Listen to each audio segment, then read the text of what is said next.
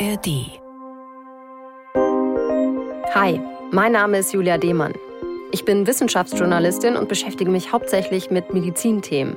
In diesem Podcast steige ich tiefer ein in die spannende Welt der Ernährungsmedizin. Zusammen mit den NDR Ernährungsdocs aus dem bekannten Fernsehformat mit bewegenden Patientengeschichten und mit ganz vielen Tipps für alle, die gesund und lecker essen wollen. Alle Folgen findet ihr in der ARD Audiothek und am Ende jeder Folge haben wir ein Rezept für euch. Heute ist es ein leckerer rote Betesalat, super bei Adipositas, weil er einen niedrigen glykämischen Index hat und gut beim Abnehmen hilft. Die Ernährungsdocs. Ein Podcast vom NDR. Also gerade jetzt, wo ich jetzt noch mal ein paar Kilo mehr gewonnen habe, ist eine Katastrophe. Da streikt mein Körper dann irgendwann. Tja, dass es einem nicht gerade gut geht, wenn man morgens auf der Waage feststellt, dass das Gewicht nach oben gegangen ist oder ja, wenn die Hose sich nicht mehr so gut zumachen lässt. Ähm, viele kennen das vielleicht, aber dass es wirklich zur Katastrophe werden kann oder der Körper streikt, das klingt irgendwie schon nach einer anderen Situation. Was genau das bedeutet, darüber spreche ich heute mit NDR-Ernährungsdoc Silja Schäfer. Hallo Silja. Hallo Julia. Du bist äh, Allgemeinmedizinerin und Ernährungsmedizinerin mit einer eigenen Praxis in Kiel und seit mehreren Jahren auch Teil des NDR Ernährungsdocs-Teams. Und was hast du mir hier heute mitgebracht? Ja, liebe Julia, ich habe dir heute ein Brot mitgebracht. Aber wir reden doch über Adipositas und Abnehmen. Brot, dachte ich immer, ist vielleicht nicht so sinnvoll. Ja, das ist auch nicht irgendein Brot, sondern ein Brot mit einem besonders hohen Eiweißanteil. Mhm. Also so normale Brote, die man so kauft, also so Weizenmischbrote oder Roggenmischbrote, haben meist circa 7, 8, vielleicht auch mal 9 Prozent Eiweißanteil. Und bei Eiweißbrot liegt der aber bei 25 Prozent mit vielen zusätzlichen Ballaststoffen. Und auf der anderen Seite hat es dafür eben weniger einfache Kohlenhydrate. Das heißt also, es macht satt und führt eben nicht dazu, dass der Insulinspiegel schnell ansteigt und eben sehr hoch ansteigt und hilft dann beim Abnehmen. Also hat aber genauso viele Kalorien wie jetzt ein, ein ähm, ja, normales Brot oder eben ein, ein nicht-Eiweiß, äh, nicht extra Eiweißbrot wegen der vielen Saaten. Vielleicht hat es sogar fast mehr Kalorien, ne, weil, weil da so viele Ölsaaten auch drin sind. Und das kann dann bei starkem Übergewicht helfen. Ja, weil eben dieses Eiweiß und das gute Fett, was da drin ist, die beiden Zutaten können eben mehr sättigen. Oder das heißt, ich brauche weniger. Ja, du brauchst weniger und du isst dann später auch einfach weniger. Mhm. Ja? Und ähm, du kannst eben nur abnehmen, wenn der Blutzuckerspiegel generell konstant niedrig ist und es eben nicht ständig zu Insulinspitzen kommt. Was das bedeutet, darüber sprechen wir gleich. Jetzt möchte ich das aber erstmal kurz probieren, das Brot. Ja, bitteschön. Du siehst schon, es sieht ein bisschen saftiger vielleicht aus. Es fühlt sich auch saftiger anderes. an. Mhm. Ja. Das ist eben der hohe Eiweißanteil. Mhm. Wenn man hier so ein. Also frisch ist es sehr saftig, aber natürlich könnte man es auch toasten. Aber probier doch mal. Mhm. Und du merkst schon, oder ich sehe an dir, du kaufst ordentlich. Und das ist genau das, was wir eben auch erreichen wollen. Mhm. Ja? Schön viel kauen. Und diese ganzen Samen und Körner machen dann schön satt. Ja, man muss es halt auch kauen, ne? weil da so viele Körner drin sind. Aber, also ich finde, es schmeckt ganz gut. Ja. Wäre mir jetzt auch so als ähm, besonders eiweißreiches Brot gar nicht aufgefallen, außer ne, dass es sich halt sehr, sehr saftig anfühlt. Mhm. Also lohnt sich immer, einen besonderen Blick auf die Brote zu legen mhm. und mal ein Eiweißbrot auszuprobieren. Also da gehen auch durchaus die gekauften. Ja. Mhm. So ein Eiweißbrot hat ja Gerd Schlüter auch geholfen. Und wie genau das funktioniert hat und wie so ein hoher Blutzuckerspiegel Adipositas auch befördert, da reden wir jetzt drüber. Die Ernährungsdocs Akte. Ich bin der dicke Carlos Santana. Das ist er natürlich nicht, sondern das ist immer noch Gerd Schlüter. Wie sein O-Ton aus der Fernsehfolge aber vermuten lässt, war er eben ziemlich übergewichtig, als er sich bei euch beworben hat. Ja. Ja, also er hat in den vergangenen Jahren immer und immer mehr zugenommen. Mhm. Und da kam er selber einfach nicht mehr raus. Und dann hat er furchtbare Angst entwickelt, dass er eben seinem Hobby nicht mehr nachgehen könnte. Mhm. Also Gerd, wie er sagt, Carlos Santana, ähm, ist nämlich Gitarrist und Kopf einer ziemlich erfolgreichen Coverband von Santana. Sie heißen The Magic of Santana. Hören wir mal rein.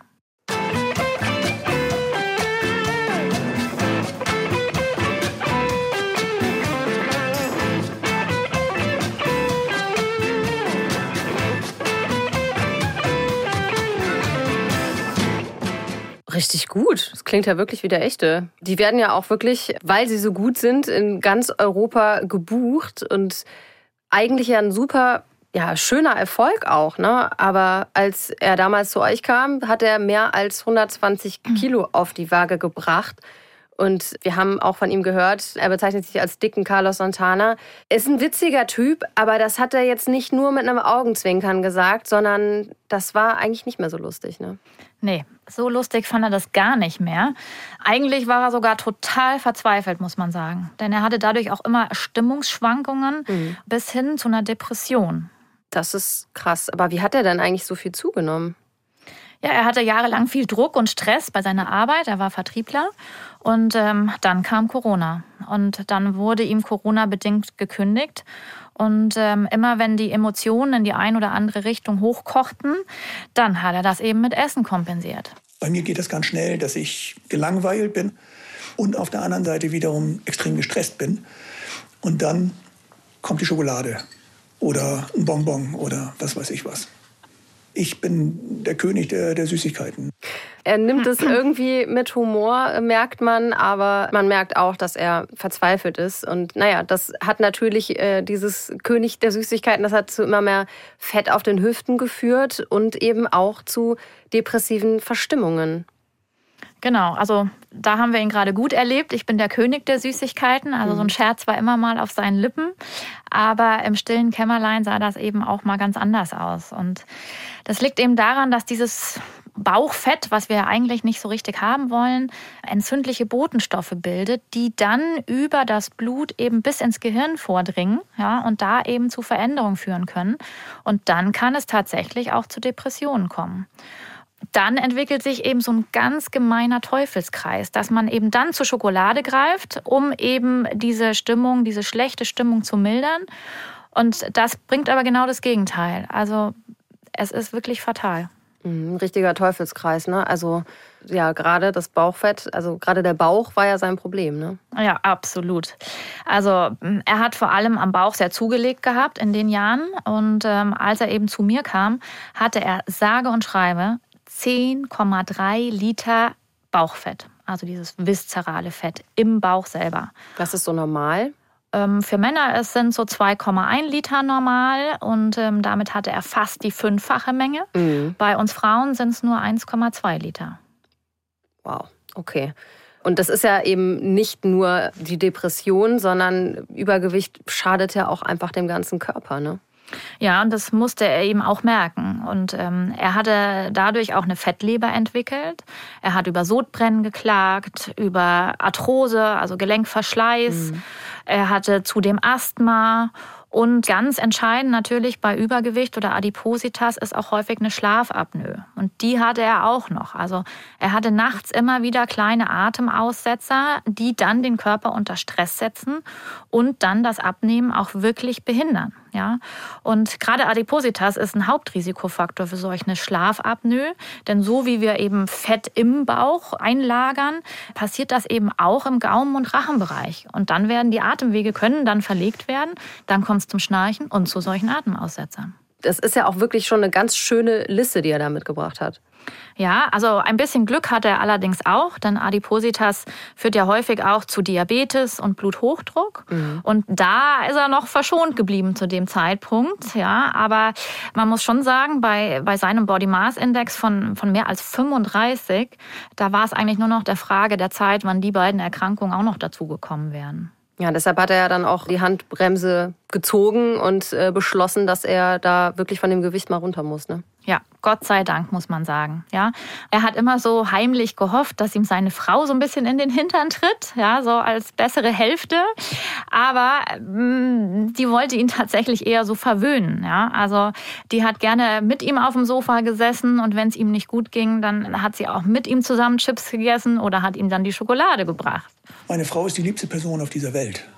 Und sie will immer das Beste für mich. Und wenn ich halt gefrustet bin, sieht sie und dann gibt es von XY eine Schokolade, damit es mir ein bisschen besser geht, äh, was natürlich komplett kontraproduktiv ist.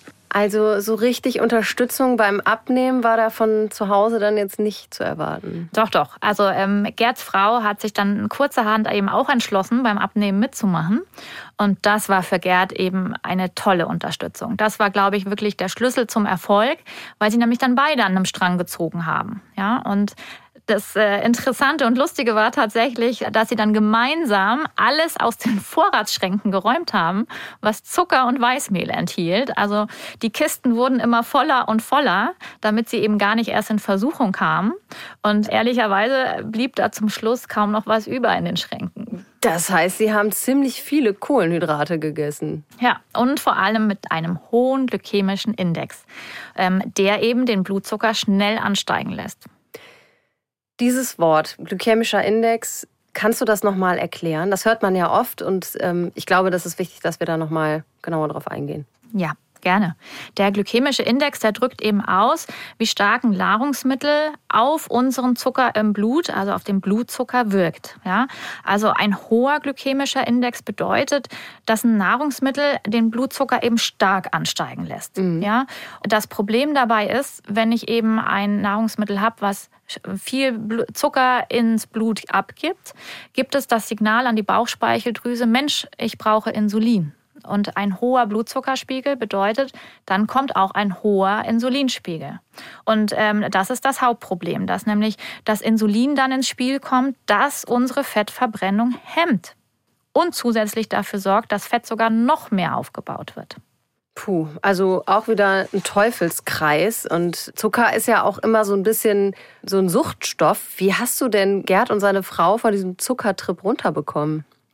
Also da waren, war ich mir echt nicht sicher, ob sie das schaffen würden, aber wir haben es dann versucht und zum Einstieg sollten sie dann Intervallfasten. Mhm. Sie sollten dann das klassische Intervallfasten praktizieren, also sprich innerhalb von acht Stunden zwei Mahlzeiten konsumieren und die anderen 16 Stunden lang nichts essen. Ja, so in diesen 16 Stunden Pause muss nämlich der Körper dann an seine Fettreserven ran. Das geht dann gar nicht anders.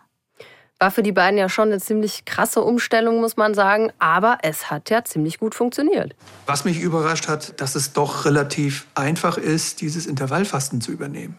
Dass der Körper das sehr, sehr dankbar annimmt dass relativ schnell einiges passiert, mehr Energie, Depression nicht mehr so stark. Ähm, das ist schon der Knaller. Aber das war ja jetzt nicht alles, ne? Es wurde ja noch mehr gemacht als Intervallfasten. Genau, es wurde noch mehr gemacht, aber was er eben schon sagt, die Depression hat er schon damit ganz schön beeinflussen können. Und mhm. das ist großartig. Ja?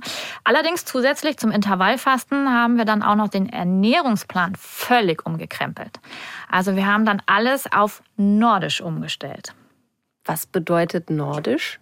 Also nordisch oder nordischer Ernährungsplan oder Ernährungsweise, da äh, fassen wir immer drei wichtige Punkte zusammen. Also zum einen enthält die nordische Ernährung regionale Lebensmittel, dann mit einem, das ist der zweite Punkt, mit einem niedrigen glykämischen Index und mit einem hohen Eiweißanteil, das ist der dritte Punkt, ungefähr 25 Prozent. Ja, also sprich Eiweiß, ähm, die Klassiker, dann Atlantikfisch, Joghurt, Quark, Nüsse, äh, Hülsenfrüchte wie Erbsen, wie Linsen.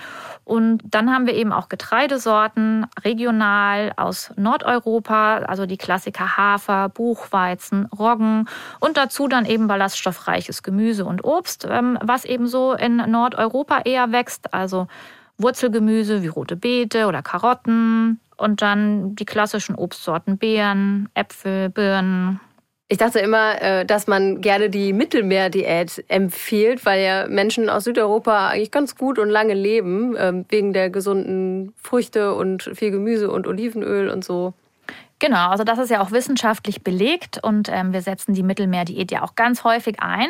Aber bei der nordischen Diät sind die Grundprinzipien auch ganz ähnlich. Also wir wollen wenig Fleisch, viel ballaststoffreiches Gemüse und Obst, aber dann nehmen wir eben regionales. Also beim Obst dann Heidelbeeren statt Orangen. Mhm. Wir nehmen als Öl dann nicht Olivenöl, sondern eher Rapsöl. Und wir nehmen den Fisch eben nicht aus dem Mittelmeer, sondern eher aus dem Atlantik oder aus ähm, ja, Ostsee, Nordsee. Also im Prinzip geht es mehr ums Regionale. Wir wollen kurze Transportwege, wir wollen mehr den Fokus auf Nachhaltigkeit. Wenn man abnehmen will, dann reicht ja oft jetzt nicht nur eine andere Ernährung, sondern man muss sich auch ein bisschen bewegen. Bei Gerd und seiner Frau gar nicht so einfach. Das waren ja ziemliche Couch Potatoes, ne? Ja, und die beiden mussten runter von der Couch, auf jeden Fall. Also sie mussten sich bewegen. Ja, wie du schon sagst, also zum einen waren sie Couch Potatoes, zum anderen kam die Depression dazu. Aber nichtsdestotrotz, wir haben sie dann in einen Aquafit-Kurs geschickt. Und das hat den beiden richtig Spaß gemacht. Wir haben zwar so auch viele Sachen, die wir zusammen machen, aber das ist jetzt noch mal so das i-Tüpfelchen obendrauf. Man achtet schon miteinander aufeinander. Und das, das ist eine ganz tolle Sache. Das schweißt einen noch mehr zusammen in der Beziehung, denke ich. Das klingt richtig schön.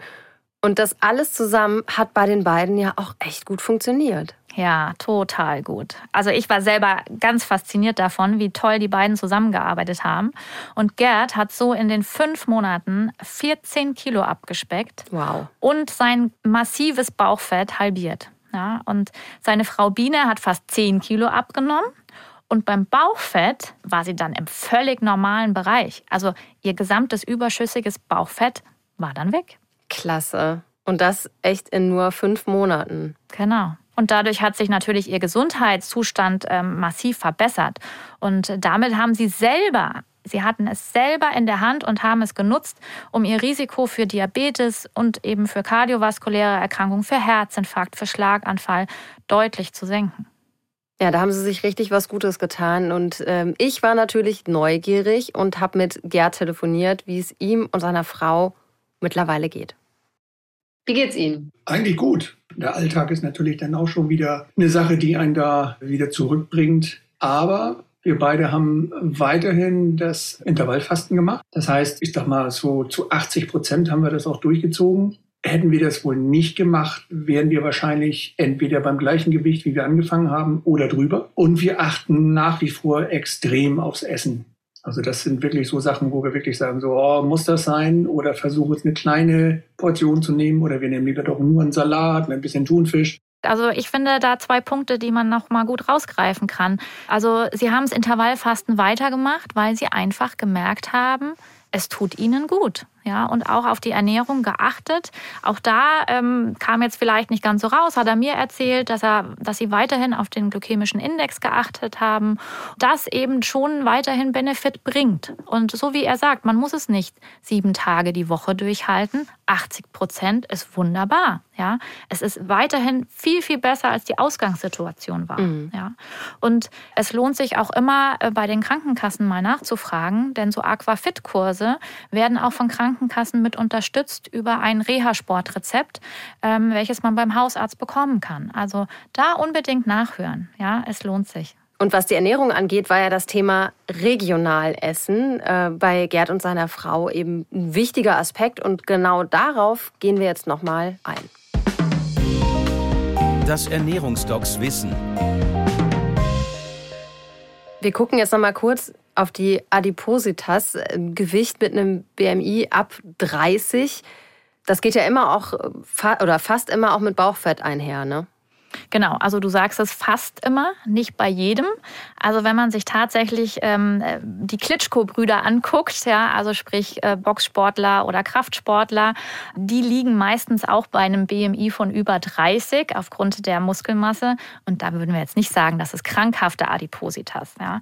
Also deswegen ist es so, dass wir in der ernährungsmedizinischen Praxis eben häufig den BMI nicht so gerne sehen, also den Body Mass Index. Denn hier fließt eben nur die Größe und das Gewicht ein. Ja, es ist, egal, ob du Frau oder Mann bist, wie alt du bist und das ist irgendwie schade. Also wir legen mehr den Fokus auf den Bauchumfang. Mhm. Ja, weil wir da eben ja natürlich auch an direkter Stelle sind, wo das Bauchfett vielleicht sitzen könnte. Und da messen wir auch gerne den Bauchumfang. Und jetzt bei Männern, zum Beispiel auch eben bei Gerd, ist es so, dass so 94 Zentimeter wäre so ideal, so kleiner 94. So, dann gibt es einen Graubereich zwischen 94 und 102 Zentimeter. Und dann wird es aber schon höchste Eisenbahn. Also, und da lag er bei weitem drüber. Bei uns Frauen sind so die, die Grenzwerte zwischen 80, wäre super unter 80 und so bis 88 auch da noch ein Graubereich. Und drüber hinaus muss dann echt dringend was passieren. Und wie misst man diesen Bauchumfang? Den kann man tatsächlich zu Hause ganz einfach selber messen, wenn man Maßband hat. Und man guckt so an der Flanke, an der Seite, packt einmal sich ähm, vielleicht die Finger unter den unteren Rippenbogen und auf den Beckenkamm und genau in der Mitte dieser Strecke setzt man dann einmal ähm, das Maßband an und auf der anderen Seite macht man das genauso und dann die direkte Verbindung. Das ist unser Bauchumfang. Ich weiß, was ich mache, wenn ich wieder zu Hause bin. und dann natürlich locker stehen, nicht Bauch einziehen, sondern schön weiteratmen. Ähm, sonst ähm, sind da mal zwei Zentimeter weg, die da falsch gemessen werden. Ja, vielleicht auch entscheidend sein könnten, ne? ob man über oder unter der Grenze liegt. Ganz genau. Kann man das wirklich bei allen Menschen machen? Ist das nicht so, dass vielleicht große Menschen da andere Voraussetzungen haben als jetzt kleinere Menschen? Also tatsächlich ist der Bauchumfang ähm, das Objektivste. Mhm. Ja? Also wir nutzen es gerne und ähm, meines Erachtens sollte es auch echt in jeder Hausarztpraxis äh, stattfinden, dass der Bauchumfang gemessen wird. Wir haben jetzt schon mal eben darüber gesprochen, dass Bauchfett wirklich eigentlich das Hauptproblem ist, wenn man übergewichtig ist, weil es eben Entzündungen befördert. Erklär doch nochmal den Mechanismus. Genau, also unser Bauchfett, das viszerale Fett. Also wir sagen viszerales Fett dazu. Und das ist nicht das Fett, was man hier so abgreifen kann, sondern das ist wirklich das Fett, was um die Organe liegt, im Bauchraum selber, was man von außen eben häufig nicht so richtig sehen kann. Ja? Und wir wissen mittlerweile, dass das Bauchfett eben ein eigenständiges Organ ist und selbst Hormone bilden kann und Botenstoffe bilden kann, eben auch Entzündungsfaktoren. Allerdings erkläre ich es immer ganz gerne ähm, mit dem Sättigungshormon Leptin. Leptin ist ein Hormon, was eben auch produziert wird von den Fettzellen und eigentlich ist das was ganz Vernünftiges gewesen von Haus aus. Sprich, ich habe eine Fettzelle, die schüttet dieses Leptin aus. Das Leptin geht ins Blut, übers Blut in mein Gehirn und gibt eben an mein Sättigungszentrum das Signal, Mensch, ich bin satt. Es haben sich ja Fettzellen gebildet. Also eigentlich das ist gut. ja schon zu viel Energie. Eigentlich super. So, jetzt habe ich aber viel zu viel Fettzellen und die produzieren und produzieren und produzieren ständig rund um die Uhr. Ja? Und ständig kommt nach oben ins Gehirn an Sättigung, Sättigung, Sättigung, Sättigung. Und dann sagen die Zellen irgendwann mal, nee, jetzt ist Schluss. Also irgendwas stimmt hier nicht. Wir machen jetzt hier die Schotten dicht ja, und reagieren nicht mehr auf dieses Leptin. Ja, also dann haben wir eine sogenannte Leptinresistenz. Und das ist genau das Problem eben bei Adipositas, dass dann der Körper gar kein Sättigungssignal hm. mehr gibt. Und deshalb sind wir froh, dass es jetzt endlich als Krankheit, als chronische Krankheit auch anerkannt wurde. Weil genau das gleiche Prinzip haben wir beim Diabetes auch mit der sogenannten Insulinresistenz. So kann man das eben ganz schön erklären, warum da wirklich wichtige Mechanismen äh, da mitspielen, die uns immer dicker werden lassen. Und dann kommen ähm, diese Entzündungsstoffe dazu. Da gibt es das sogenannte Interleukin 6 oder TNF-Alpha. Und auch die werden ins Blut abgegeben und können dann über die Blutbahn eben überall im gesamten Körper Entzündungen hervorrufen. Ja, und dadurch äh, kommen dann ja auch einige Folgeerkrankungen dazu, ne? Genau, also nicht automatisch und nicht sofort und nicht zwingend, aber die Gefahr ist eben hoch und wird eben mit jeder Fettzelle mehr, wird die Gefahr auch immer größer. Und dann kann es eben zu allen möglichen Entzündungskrankheiten kommen. Also wir sehen einen Anstieg von entzündlichen Darmerkrankungen, von Schuppenflechte oder eben dann sogar Veränderungen im Gehirn, eben wie bei Gerd, ja, aber auch Krebserkrankungen steigen. Also das ist echt eine ziemlich lange Latte, was da äh, dann alles an Folgeerkrankungen und an Folgen kommen kann, wenn man eben übergewichtig ist und durch dieses zu viele viszerale Fett. Das finde ich nochmal interessant zu wissen. Haben wir nicht eigentlich alle viszerales Fett? Also schon um die Organe rum. Ein bisschen ist ja wahrscheinlich normal und auch gesund, ne? Ganz genau. Also wir brauchen auch ein bisschen was, damit äh, jetzt mal bildlich gesprochen die äh, Darmschlingen nicht so aneinander klatschen. Ja, deswegen gibt es eben diese Grenzwerte. Also wie gesagt, bei uns Frauen so ungefähr 1,2 Litern sind in Ordnung, bei den Männern 2,1. Und das kann man auch tatsächlich messen. Also zu Hause kann man es über den Bauchumfang so ein bisschen abschätzen, aber es gibt eben auch genaue Messmethoden mit einer zum Beispiel Bioimpedanzanalyse-Waage, die einige Hausärzte oder Ernährungsmediziner eben haben. Da kann man ganz genau und ganz exakt feststellen, wie viel Fett ist denn da im Bauch. Kann das denn auch bei äh, normalgewichtigen Menschen zu viel sein? Ja, absolut. Gerade bei einer ungünstigen Ernährungsweise. Also es gibt da tatsächlich auch einen Fachbegriff für, die nennen sich dann Tofis oder nicht die, sondern wir nennen sie Tofis. Also Thin Outside und dann Fat Inside. Ja? Und das heißt, es kann jemand ganz Schlankes an einem vorbeilaufen und innerlich ist er aber verfettet. Das heißt, es kann sein, dass mein Körper auch so unterschwellige Entzündungssignale von meinem Bauchfett bekommt. Also, ähm, wenn ich mir dich jetzt so anschaue, würde ich jetzt bei dir sagen, nicht unbedingt, aber ja, kann eben passieren. Also nur, wenn man sich eben falsch ernährt.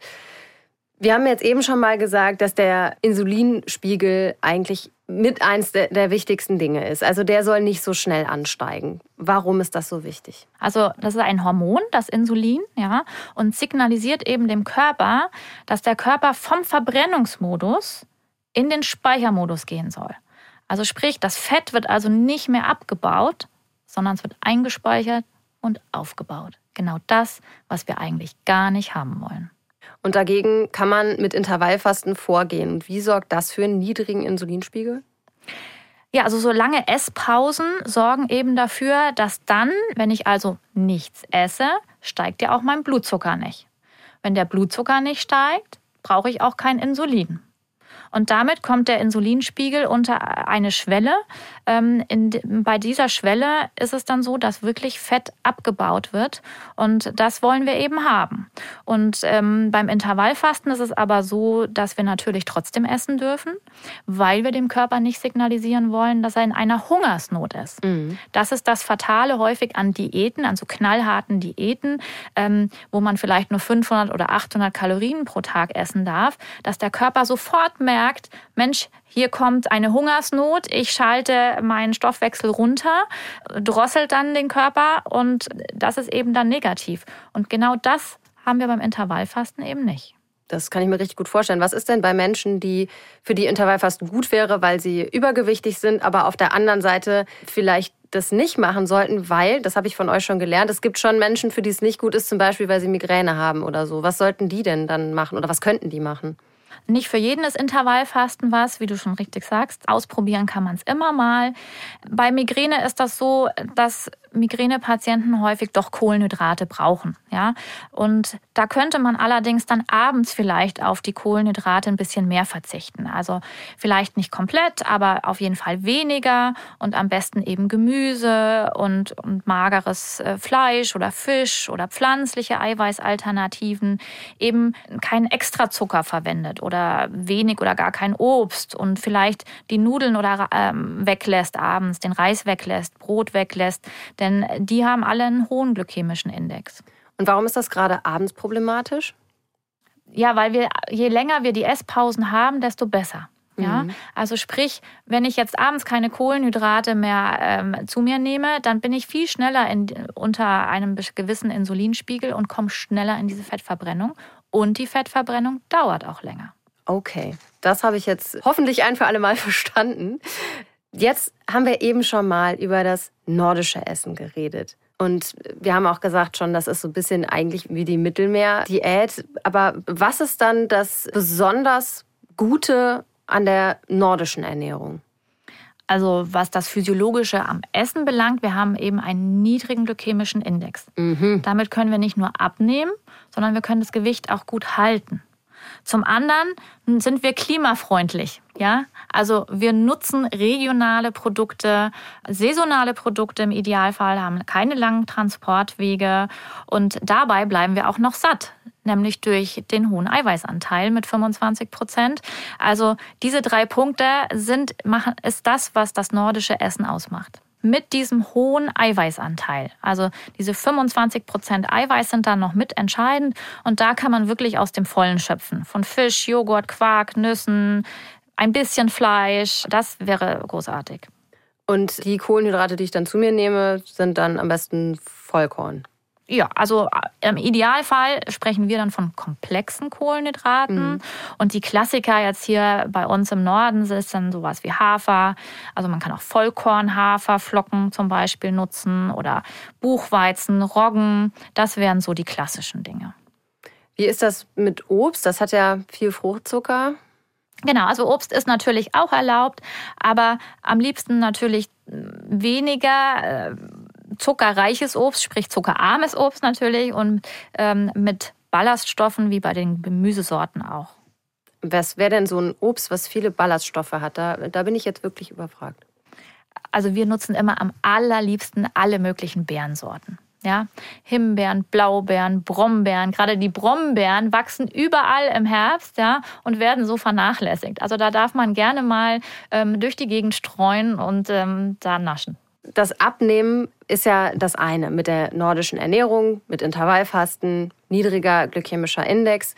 Und das Gewicht halten, funktioniert das dann mit den gleichen Sachen?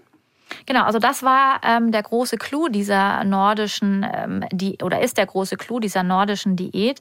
Die hat man aufgelegt eben in Form einer großen Ernährungsstudie von 2010, da gab es wirklich in Gesamteuropa mehrere Studienorte und Studiengebiete. Also man hat sehr viele unterschiedliche Menschentypen zusammengefasst und konnte genau durch diese nordische Ernährungsweise eben nicht nur zeigen, dass man dadurch abnimmt, das war gar nicht das primäre Ziel, sondern man hat zeigen können, dass man dadurch eben das Gewicht nach einer Abnahme auch halten kann.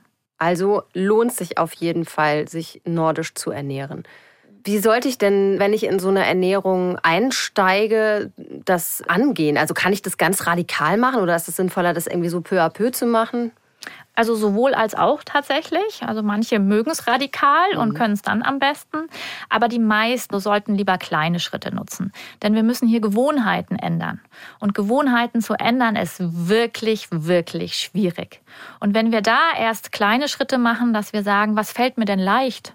Vielleicht fällt mir das leicht, jeden Tag mehr Eiweiß zu essen. Dann starte ich damit. Ja? Und wenn das zur Gewohnheit geworden ist, dann achte ich mehr auf den glykämischen Index. Also so kann ich mich da langsam rantasten, sodass es dann auch für immer eine gute Ernährung bleibt. Genau, jetzt haben wir die wichtigsten Punkte zum Thema Bauchfett und glykämischen Index besprochen und auch zur nordischen Ernährung.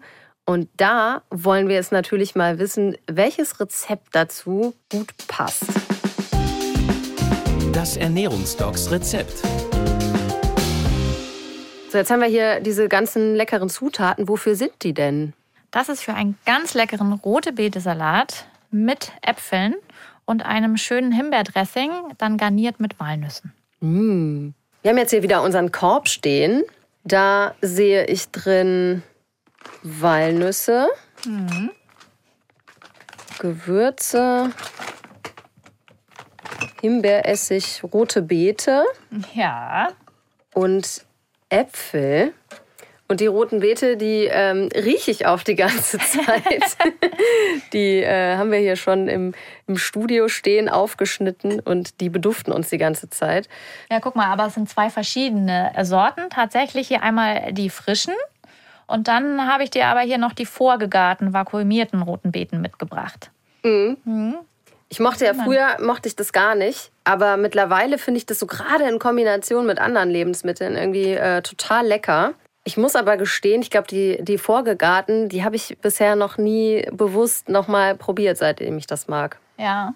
Sollen wir mal beide probieren? Ja, oder? Ja, lohnt sich auf jeden Fall. Also Rote tatsächlich gibt es meistens komplett unterschiedliche Geschmacksnuancen. Ich gebe dir mal eine Gabel, damit du nicht so rote Finger kriegst wie ich. Ach dir. Ja, dann probiere ich erstmal die. Also das ist die mildere Variante, ne? Die mhm, vorgegarte. Mhm. Mhm. Hat man auch ordentlich was zu kauen? Mhm, aber ist halt total, ja, mild. So, und jetzt den naturbelassenen. Da hat man noch viel mehr zu kauen. Mhm. meint man gar nicht, dass es rote Beete ist. Hm? Es schmeckt fast noch milder, finde ich. Mhm. Hat weniger rote Beete-Geschmack. Mhm.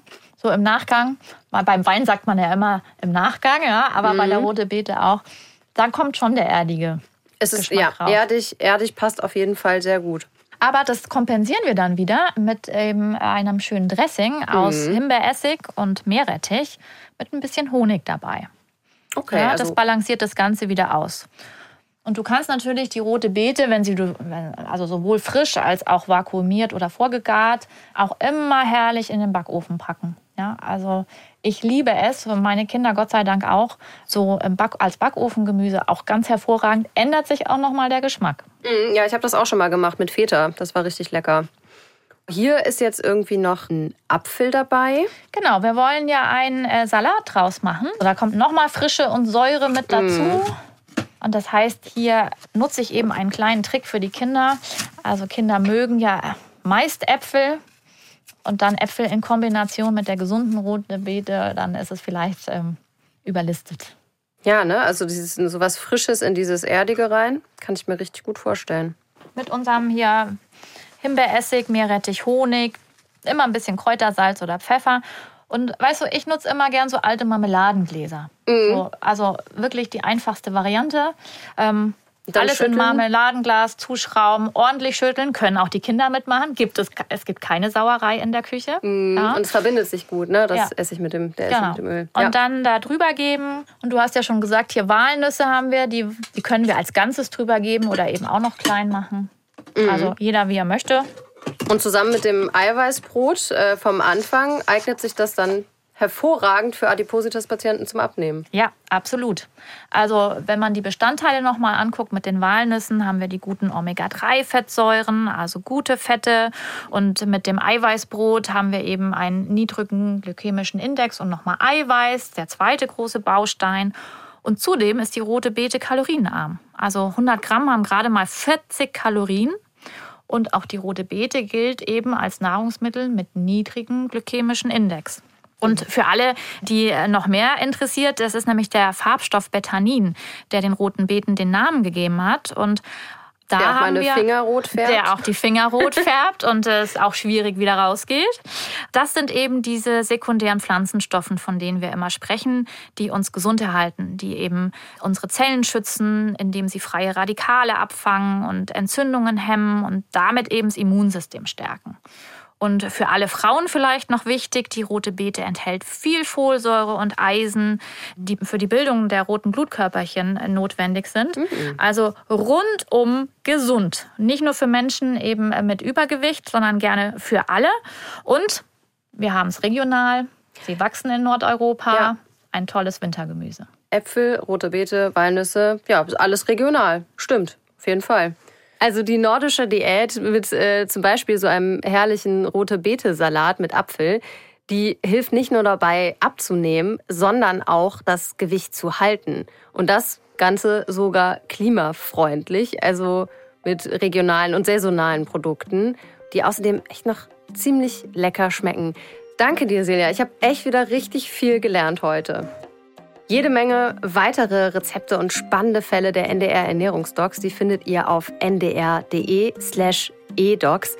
Aber bitte denkt dran, und das ist uns ganz wichtig, eine radikale Ernährungsumstellung, die solltet ihr am besten immer mit eurer Hausärztin oder einem Ernährungsmediziner besprechen. Wenn euch unser Podcast gefällt, dann abonniert uns gern, am besten direkt in der ARD Audiothek, indem ihr auf die kleine Glocke klickt. Dann verpasst ihr auch keine Folge mehr.